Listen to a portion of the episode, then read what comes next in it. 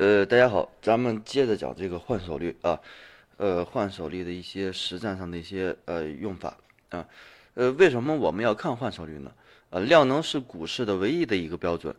而成交量是主力最容易操控的一个指标，通过倒手换仓就能做出缩量与放量啊，而换手率是对成交量的科学理理想的一个标准啊，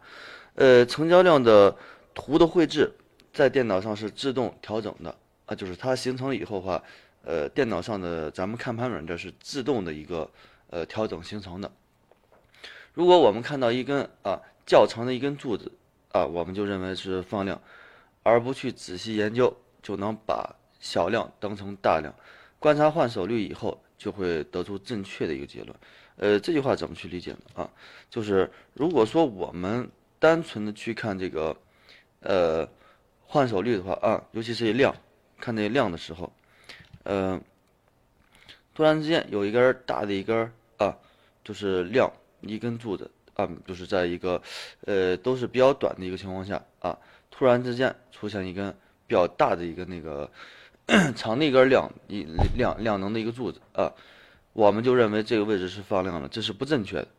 啊，这是不正确的。那放量怎么说呢？放量如果说呃换手率高。啊，换手率高就是，呃，牛市的时候啊，正常的正常情况的一个行情下的话，啊，百分之五啊，升到百分之二十，那以上才处于一个呃换手率高的一个情况呢，啊，但如果说在熊市的话，啊，呃，换手率超过百分之二以上，这叫换手率比较高啊，但是如果说底下的量啊一直一直换手率，熊市的时候换手率一直。在百分之零点几的时候啊，突然之间出来一个，呃，比较高的一条量啊，量能，这个时候换手率，呃，换手率啊，只有百分之一啊，或者说百分之一到百分之一点五左右，它也不属于一个呃换手率高的一个情况啊。所以说的话，我们看量的时候，我们平时看量的时候啊，我们我们平时看看这个量的时候，成交量的时候。必须得也得，呃，去观察这个换手率，啊，换手率。比如说这天啊量比较大，但是换手率的话才是百分之啊百分之一啊百分之一百分之一点五一一点五一点六这样的啊，它也不算高啊，就是这样的时候，换手率的话达到百分之一点六三，换手率并不高啊。包括这个位置，啊这个位置，啊换手率的话也都在一百分之一点九啊百分之一点七，就这么高的一个量。啊，相对而言，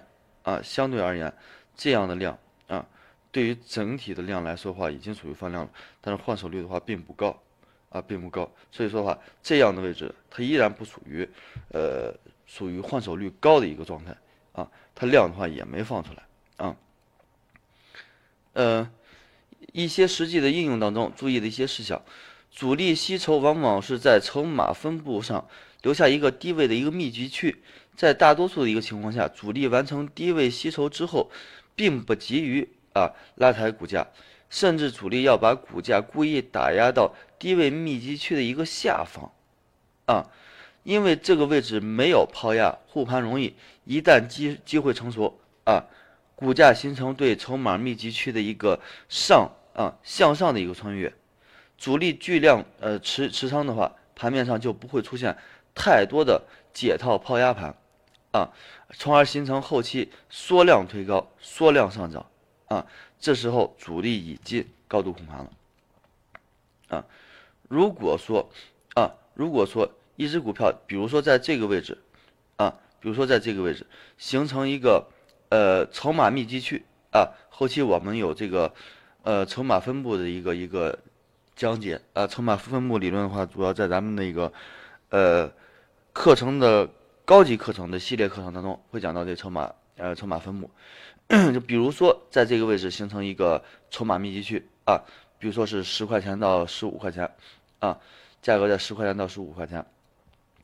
密集以后的话，说明主力在十块钱到十五块钱，在这个单峰密集区啊，这是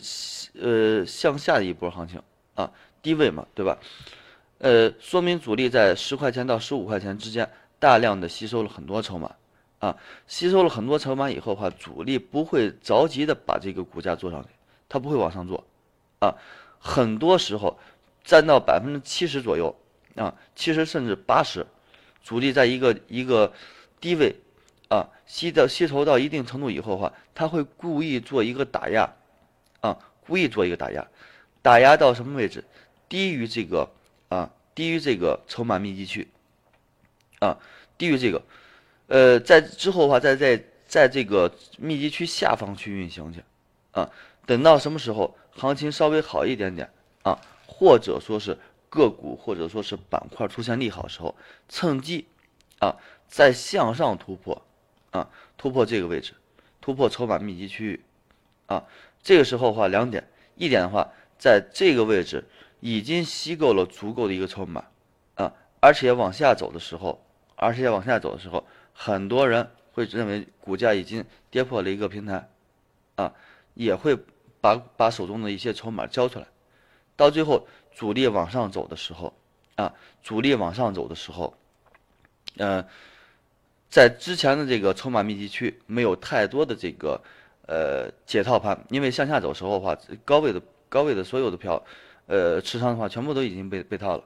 再次往上走的时候话，就解套了以后的话，就是这些抛压盘并不多，因为这些人并不多啊，大部分筹码在主力手中呢，啊，所以说的话，后期后期缩量上涨、缩量涨停，就是主力并没有特别多的一个买盘，啊，并没有一个太多的一个买盘。